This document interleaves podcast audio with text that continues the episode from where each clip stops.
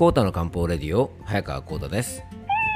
この番組はアシスタントの猫林さんと2人で皆さんの心と体の健康のサポートになるようなお話をしております。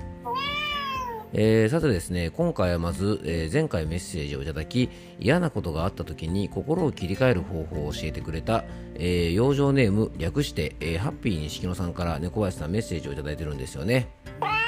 はいあの早速ですね昨日のメッセージに関するあの補足のメッセージをねあのハッピーにしおさんが送ってくださいまして、えー、まずはですね今日はちょっとそちらの方からねご紹介していきたいと思います。はい。えー、っとですね、昨日のね、お話の内容をちょっと簡単に要約すると、えー、どんな話をしたかというとですね、嫌なことをしてくる人がいたら、その人を、まあ、主人公にした映画の予告編を作っちゃって、で、まあ、気分を切り替えようというようなね、あの、そんなメッセージをね、えー、ハッピーにしきのさんが送ってくださいました。あの、詳しくはね、えー、昨日の番組の内容をちょっと聞いていただけたらと思うんですが、えー、その内容に関する補足のメッセージをいただいたのでね、ちょっと要約してご紹介したいと思います。えー、コー先生ご紹介いただきありがとうございます。ちょっと補足がありましたのでメッセージを送らせていただきました。嫌なことを自分に対して仕向けてきた一見、えー、してきたと一見思われる人物を主人公にしてそしてその人のいい面を想像して引きた、えー、引き出しながら組み立てていくという点なんですが、えー、ハッピーリターンメソッドにおいては決して起こってしまった出来事をネガティブに捉えて悪乗りをするためではなくむしろその逆転現象を起こさせるために映画予告編を作るというのがとっても大切だと思います。マウントを取ってしまったその人にもその人のかけがえない人生があるということを想像するための映画の予告編ができればいいなと思っております。えー、ということでね、猫林さんね、丁寧な補足をいただいてね、本当にありがとうございます。うん、なんとなくね、あのまあ、僕もその面白おかしく話を切り替えるなんてね、嫌なことがあった時に、その話をね、あの面白おかしく、まあ、人に話せるように切り替えるなんて話から、まあ、ちょっと話が広がってね、嫌なことがあった時のあの気分転換の仕方みたいな感じでね、あのしばらく最近そんな感じのテーマでお話ししてるんですが、あのその中の一つとしてね、昨日あのいただいたメッセージに、まあ、この映画の予告編の主人公にね、嫌なことしてきた人をあの活用しちゃうなんて話があったんですが、あの決して、ね、それを悪乗りするわけじゃなくてね、まあ、その人にもねこんないいところがあるんじゃないかっていうね、まあ、ある意味非常にポジティブなねあの素晴らしい内容だと思いますんであの本当ねあの貴重な補足をいただいてね、えー、ありがとうございます。まあでもね、本当にどんな人にも人生があって、例えばね、他人をいじめて自分を優位に立たせたいとか、マウントを取って自分の方がすごいんだと認めてほしいとかあの嫌なことをしてくる人にはねやっぱそれだけ、ね、あの嫌なことをするというこう何かしらのバックボーンがあると思うんですよね。まあでもね、まあ、あのバックボーンがあっても何でもですね嫌なこととか、まあ、例えばね犯罪などを含めて、まあ、当然そういったことをしてね許されることじゃないんですがあの、まあ、もちろんね,、えっとね身近なところでも例えばねパートナーがいつもよりイライラしてるとか黒く、えー、くよくよしているとか何かねあのいつも以上になんかちょっとこう優柔不断で決めれないとか決断できないとかあのそういったことがあるとですね何やってんのよなんてねちょっとこう言いたくなる時もあると思うんですがきっとねそういう時も、まあ、そうなる何かしらねあの何かこうそうなっちゃうストーリーみたいなものがあるのであのね、まあ、本当ね例えば会社の嫌な上司とかねそういった人はねもうほっとけばいいんですけどももしね自分の近しい人であれば、まあ、その辺りも踏まえてねこうちょっと考えてあげながら優しく接してあげることっていうのもきっとできると思うし、まあ、そういうこともちょっと必要じゃないかなと思うんですね。うん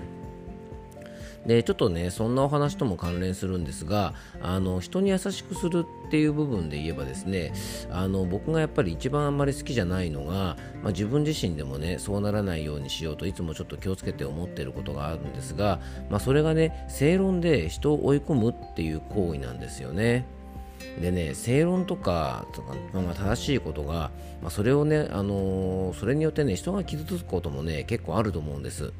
で実際僕も昔、あのその人のためとかですねその人に良かれというですねあのこれはね僕の自分の中だけの正義で正論を振りかざしてねあの人を傷つけてしまったことが、まあ、少なからず昔あったんじゃないかななんて思うんですね。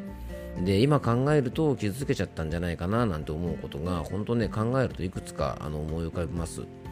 でここで大切になってくるのがやっぱね自分の正義っていう言葉なんですよね。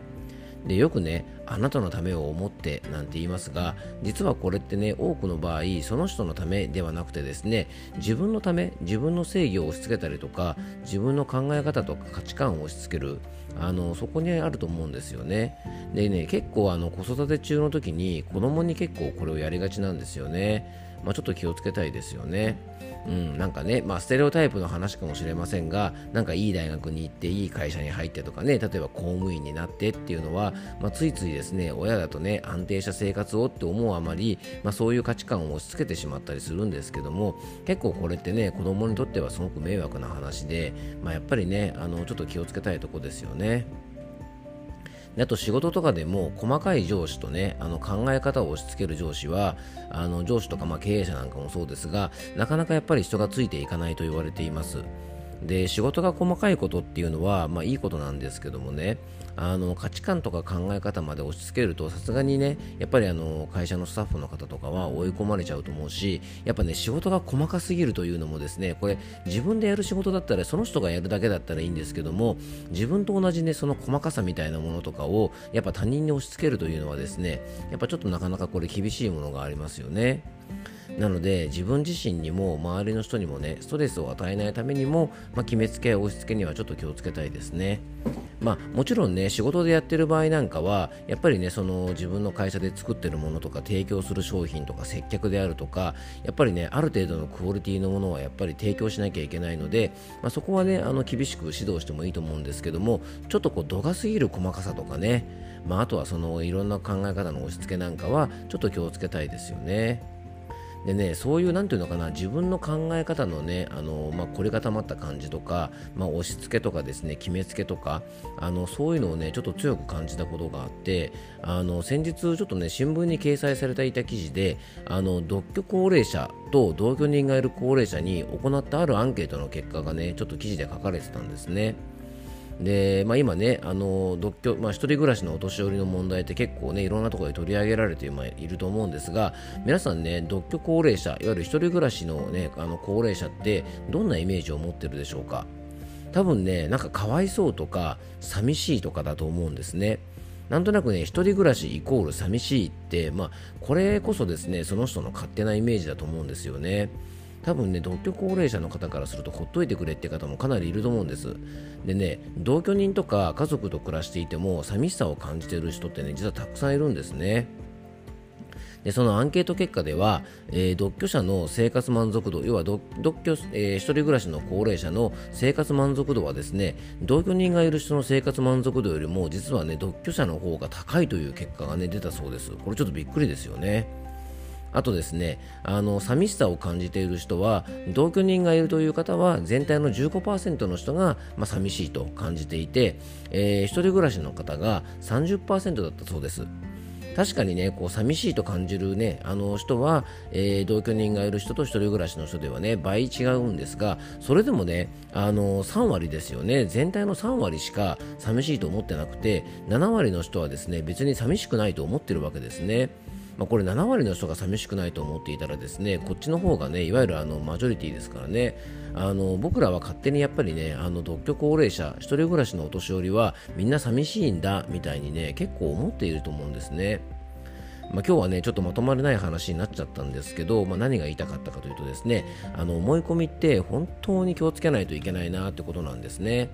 で人間関係はさっきちょっとお話しした通りね思い込みとかそして価値観の押し付けをすることでうまくいかなくなることが多いんですが、まあ、健康に関する情報とか考え方もねやっぱこれ思い込みが激しいと意外と健康を害することにもつながるんです。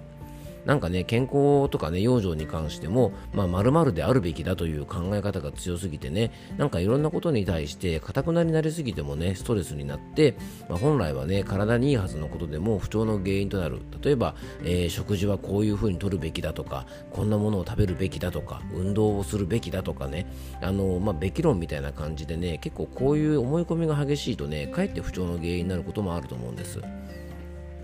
でね、漢方薬に商用酸っていうね、あの漢方薬があるんですけども、えー、このね、商用という意味がね、僕すごく好きで、これね、自由気ままに散歩するとかね、自由自在な人生観っていうような意味が、この商用という言葉にあるんです。で気をつけないと僕らはついついね自由気ままにできないある意味自分たちで自分たちの締め付けたりとかあと追い込んだりとか、まあ、苦しめちゃうこともありますんでねいろいろねあんまりかたくなにならずに、まあ、このね商用という考え方、まあ、あの価値観とかもねこう緩やかに生きてることで、まあ、人付き合いとかあの心と体の健康もねうまくいきやすくなるんじゃないかなと思います。はい、えー、いつもはですねちょっとチャプターを切ってお届けしてるんですけども今日はねチャプター分けしないで1回で撮ってみました。猫林さんどうだったでしょうかね？うんまあ、猫林さん的にはねあのちょっとまだね慣れてないかもしれませんがあのちょっといろいろやり方を変えてみるっていうのもねいいんじゃないかなと思って今日はこんな形でお届けしました。多分皆さんねちょっと違和感感じてる方も多いんじゃないでしょうか、まあ、でもねこういうちょっとした引っかかりちょっとこうちょっとした違和感っていうのもですね、まあ、なかなか面白いものかなと思うので、えー、今日はこんな感じでお届けいたしました、えー、今日も聞いていただきありがとうございます。どうぞ素敵な一日をお過ごしください。漢方専科サータ薬房の早川浩太でした。ではまた明日。